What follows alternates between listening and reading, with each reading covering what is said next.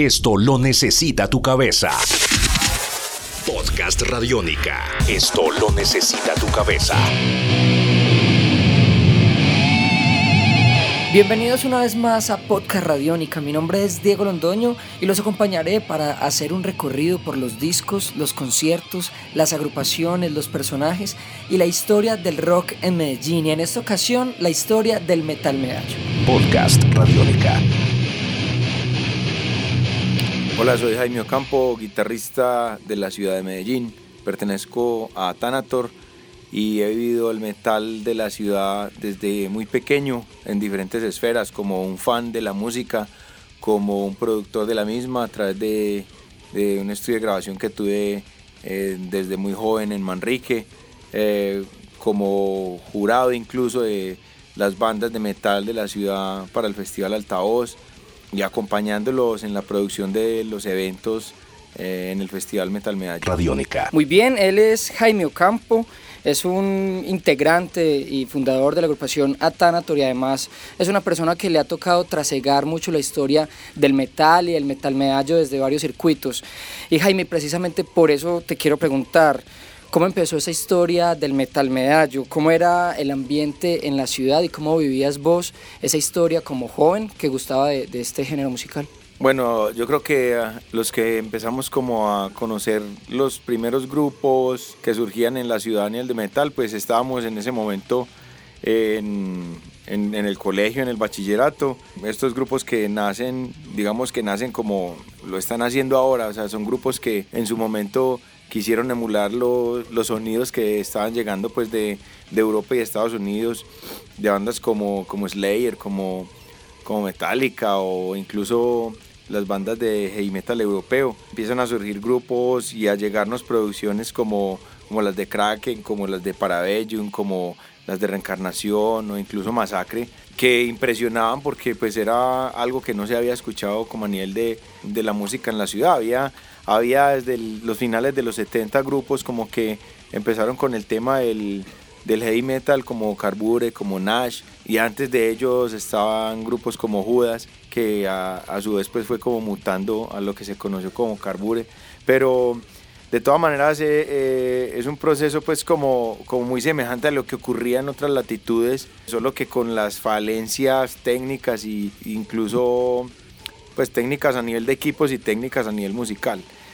Sin embargo, se hacían como con gran corazón y, e impresionaban mucho. O sea, era para uno como joven muy significativo tener en las manos un sencillo, un cassette de, de una agrupación de una banda del mismo Manrique donde yo crecí o de Belén eh, como de pronto lo era Kraken. Así pues fue como se empezó a gestar, o sea, a través de una serie de producciones muy subterráneas que se hacían como con las uñas. Dentro de ellas tal vez la más significativa es el primer álbum de Reencarnación eh, que, es que fue pues digamos el primer álbum a nivel nacional y de ahí parten un montón de iniciativas eh, autoproducidas en, la ciudad. Jaime, el Metal de Medellín acaba de cumplir 30 años, se ha celebrado en la ciudad con conciertos y precisamente esa importancia de esos 30 años también radica en la importancia de las bandas. Reencarnación, por ejemplo, ha sonado en Noruega, ha sido un referente también para Eurónimos de Mayhem.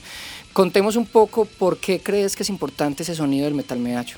A ver, yo creo que en el arte surgen cosas a, todo nivel, o sea, cuando, cuando los artistas tienen, digamos, algunos eh, pocos recursos para hacer las cosas, se generan ciertos estilos. Eh, háblese a nivel del teatro o a nivel de la, de la música en este caso.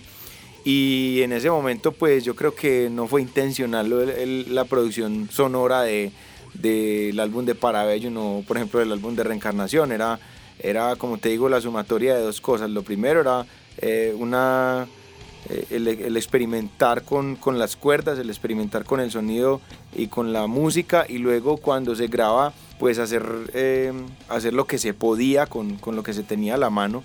Y eso generó un sonido que que en otras latitudes pues era, digamos, sorprendente porque eh, no había nada en el planeta que se asemejara a lo que se estaba produciendo en la ciudad. Entonces eh, es muy curioso que después de muchos años uno se dé cuenta de que bandas como Paradayun y Reencarnación influenciaron bandas que después influenciaron grupos acá en la ciudad. El metal y el punk en cierta medida crecieron de una forma paralela, se vivían de una forma muy intensa en la ciudad de Medellín. ¿Cómo veías vos esa relación del punk y el metal en los años 80, en los años 90, cuando se vivió en cierta medida muy fuerte esos dos géneros? Bueno, eh, inicialmente uno casi que podría decir que todos éramos metaleros y hubo un momento de partición donde, donde más por un tema de contenido que inclusive sonoro, eh, muchos empezaron a decidir escuchar hardcore y, punk eh, porque pronto las que se escribía dentro del metal no era precisamente lo, que uno quería manifestar o, dar a conocer como joven, porque eh, el punk siempre ha sido pues mucho en su principio ideológico, el punk ha sido contestatario, ha sido rebelde y yo creo que esa es una de las esencias del rock and roll, ser rebelde y pues eh, no estar alineado a muchos elementos políticos ni sociales. Entonces eso creo que es una, una cosa muy atractiva que tenía el punk en su época y genera al generar, digamos, una división de ideologías, también se genera una división de, de como lo que ahora vemos entre las barras, pues el fanatismo que lleva que lleva casos de violencia cuando uno tiene una camiseta verde y la otra roja. Eh, en su momento también se generaron ese tipo de, de, problemática a nivel, a nivel de la escena donde si vos eras punquero pues no podías compartir con un metalero y viceversa o se podían generar riñas pues en encuentros musicales o, conciertos. Jaime, ¿qué agrupaciones son imprescindibles precisamente para contar esa historia del metal en Medellín? Y también, obviamente, pues podemos contar la historia de tu agrupación, Atanator, que ha sido una agrupación pionera y que también caminó y sonó al lado de otras agrupaciones en ese llamado Metal Medallo. A ver, yo creo que Medellín tiene una ventaja en este momento y es poder eh,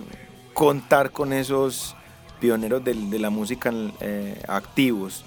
Eh, y no hemos parado, otros han parado y nuevamente han retomado el tema por X o Y circunstancia, pero obviamente en los primeros puestos para mí siempre va a estar Masacre porque para mí es la banda insignia a nivel del metal nacional, obviamente Reencarnación porque pues fueron los que eh, generaron toda esa autoproducción y, y al lado de ellos pues eh, los que seguimos como Tenebraron, a Thanator y, y bandas que estuvimos detrás de ellos formando la escena. Jaime, para ir terminando, ¿cómo es el metal de Medellín, el metal medallo, luego de esos 30 años de historia, luego de tantos conciertos, de giras, de nuevas agrupaciones, de discos? ¿Cómo ves ese metal? Bueno, hacer un diagnóstico actual. Creo que puede, puede no ser muy alentador, es decir, depende del ojo con que se mire. Eh, la escena metalera en Medellín ha sido de, ha tenido muchos altibajos. Y en este momento pues hay una gran cantidad de bandas de metal, eh, pues en el último registro que tuvimos alcanzaban casi las 200 agrupaciones, son bandas que no pelechan, es decir, es, una, es algo triste que los proyectos no pelechan se ha convertido algo muy, muy parecido a lo que sucede de pronto en la escena metalera bogotana, donde muy pocos grupos logran pasar los 5 o 6 años de trabajo y se disuelven y, conforman nuevos proyectos. Entonces, lastimosamente en la ciudad está sucediendo lo mismo. Muy probablemente sea por, por la forma en como los jóvenes eh, ahora ven el mundo. Entonces, el problema principal que tiene la escena en este momento es esa falta de constancia de los grupos y de los grupos que están, digamos, trabajando duro, hay, hay, una, hay una gran brecha, digamos, a nivel de, de, de un trabajo conjunto. Entonces, cada uno es como trabajando por su lado y no hay una construcción colectiva de la escena como por ejemplo lo vemos en la escena hip hop o rap de Medellín. Muy bien Jaime, gracias por hacer parte pues primero de la historia del metal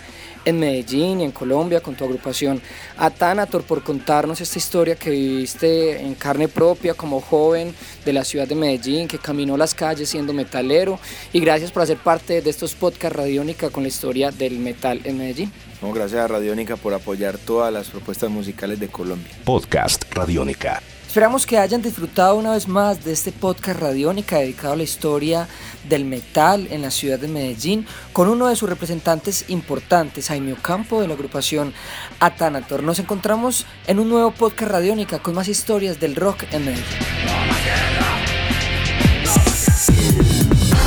Esto es Podcast Radiónica.